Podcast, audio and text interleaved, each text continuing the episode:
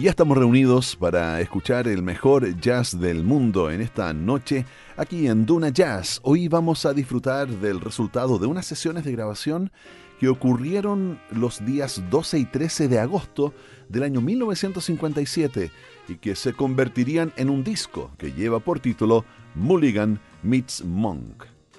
A Thelonious Monk lo podemos considerar fácilmente como uno de los mejores compositores de estándares de jazz, que son estas piezas compuestas específicamente para el jazz y no aquellas derivadas del Great American Songbook. Por otra parte, Gary Mulligan, apenas tres años antes, había revolucionado el jazz al quitar el piano como instrumento armónico. Y esta reunión entre Mulligan y Monk celebra entonces la espontaneidad del jazz, su núcleo de improvisación. Aquí Así que los invito a viajar en el tiempo hasta 1957 y comenzamos con esta pieza que es una de las grandes obras de Thelonious Monk. Lleva por título Round Midnight en Duna Jazz.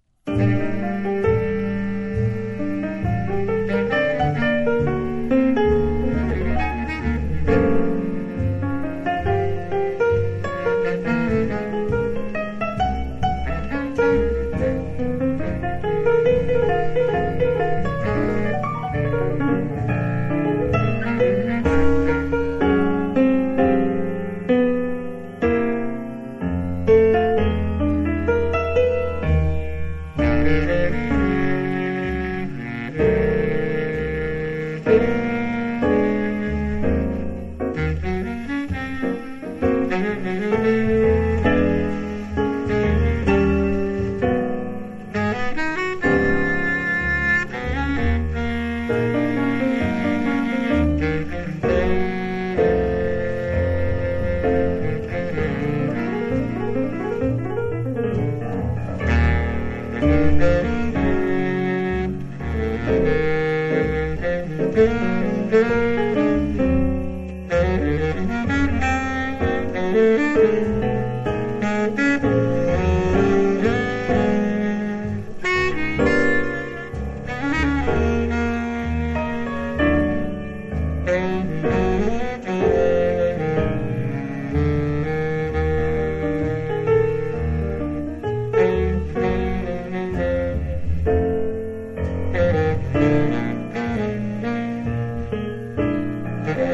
Mm-hmm.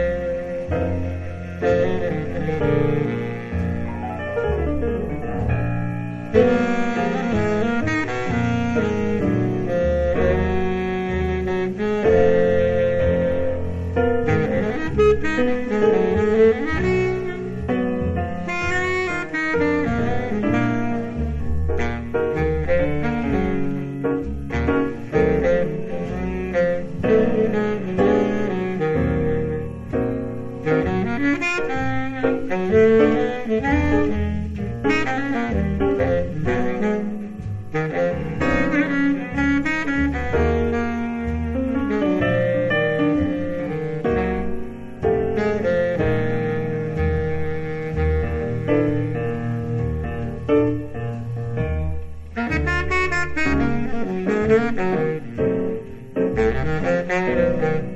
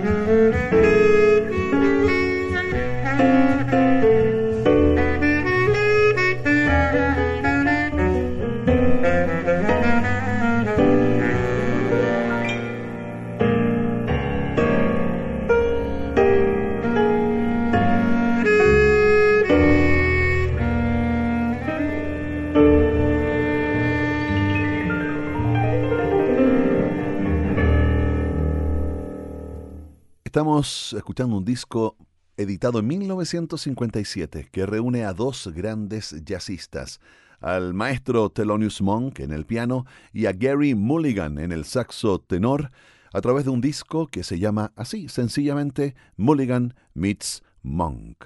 Los quiero dejar ahora con Rhythm Ning en Duna Jazz.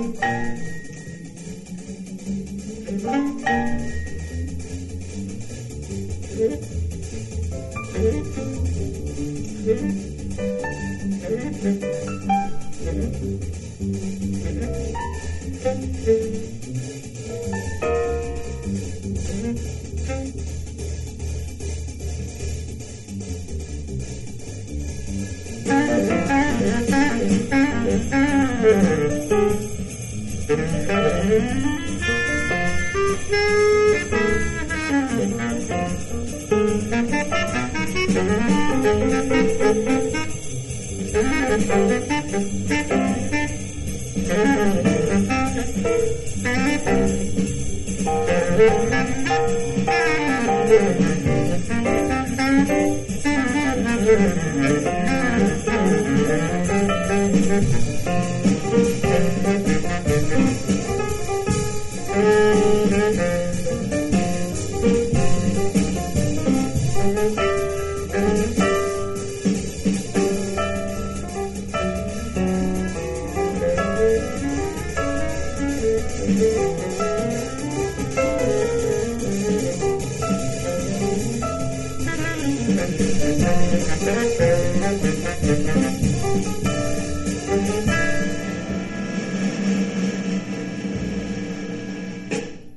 escuchando el trabajo de Gary Mulligan junto a Thelonious Monk. Conversemos un poco de Mulligan, que aunque estaba considerado como un especialista del saxo barítono, era también un correcto pianista y clarinetista. También un imaginativo compositor y uno de los arregladores eh, más originales de la historia del jazz. Fue en esta última función en la que Mulligan se dio a conocer el año 1949, apenas cumplidos los 22 años, como miembro del noneto de Miles Davis. Los siete arreglos y las tres composiciones, Geru, Venus de Milo y Rocker, que el saxofonista aportó a aquellas sesiones de capital importancia para el desarrollo del jazz moderno, editadas con el mítico nombre de Birth of the Cool, lo convirtieron de inmediato en objetivo prioritario de los historiadores. Desde aquellos años, Mulligan siempre procuró tenerlos ocupados. Fue así como el año 1951 se traslada de Nueva York a California y empieza a experimentar con un cuarteto sin piano por consejo de la pianista y percusionista Gail Madon. Esta particularidad puede parecer ahora una innovación menor, pero en un momento en que casi nada se concebía en el jazz sin el soporte armónico de las 88 teclas, se consideró una audacia de notable magnitud. Vamos a seguir escuchando entonces a Mulligan y Monk a través de este disco del año 57. Los invito a disfrutar de Sweet and Lovely en Duna Jazz.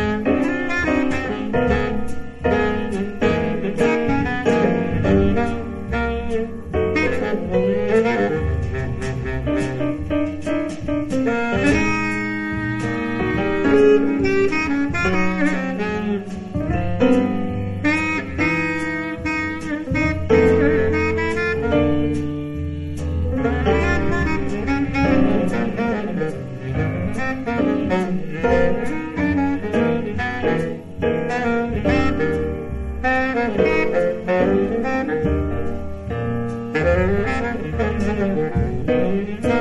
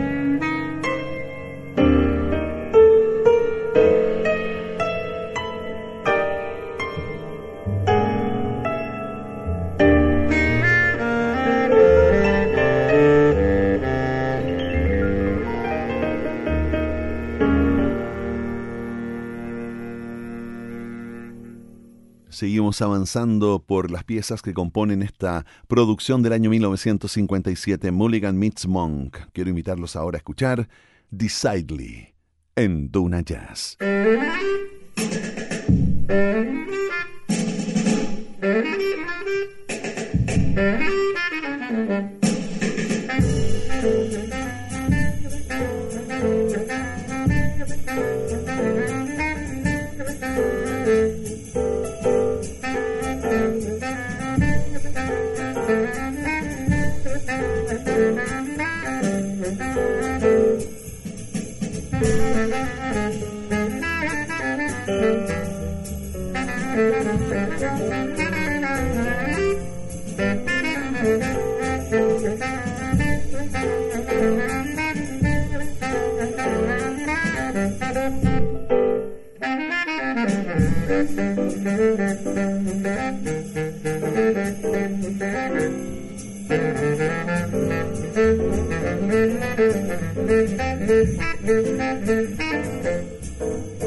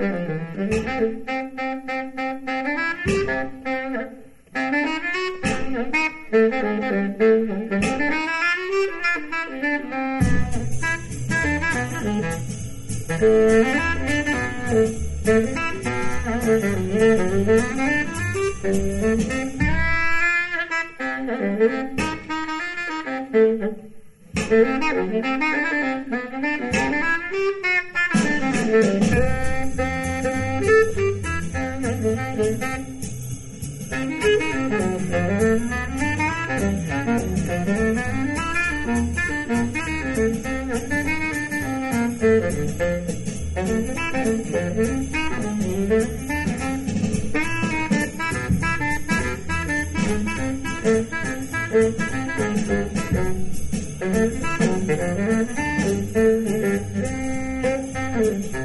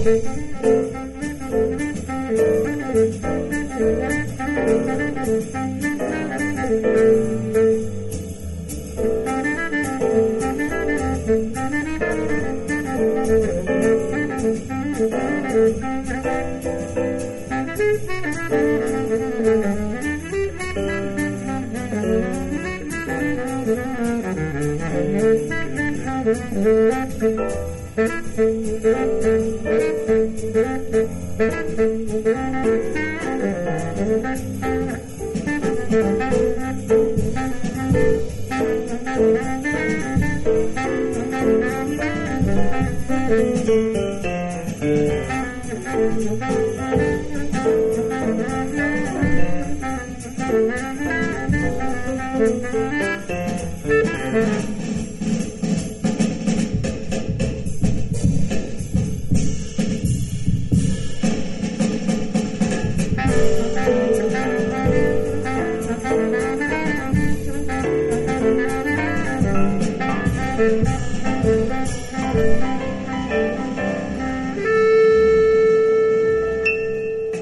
Hacemos una brevísima pausa y regresamos para seguir escuchando este disco del año 1957, una producción que reunió a Gary Mulligan y al gran Thelonious Monk en el estudio los días 12 y 13 de agosto. Así que ya volvemos con más Duna Jazz.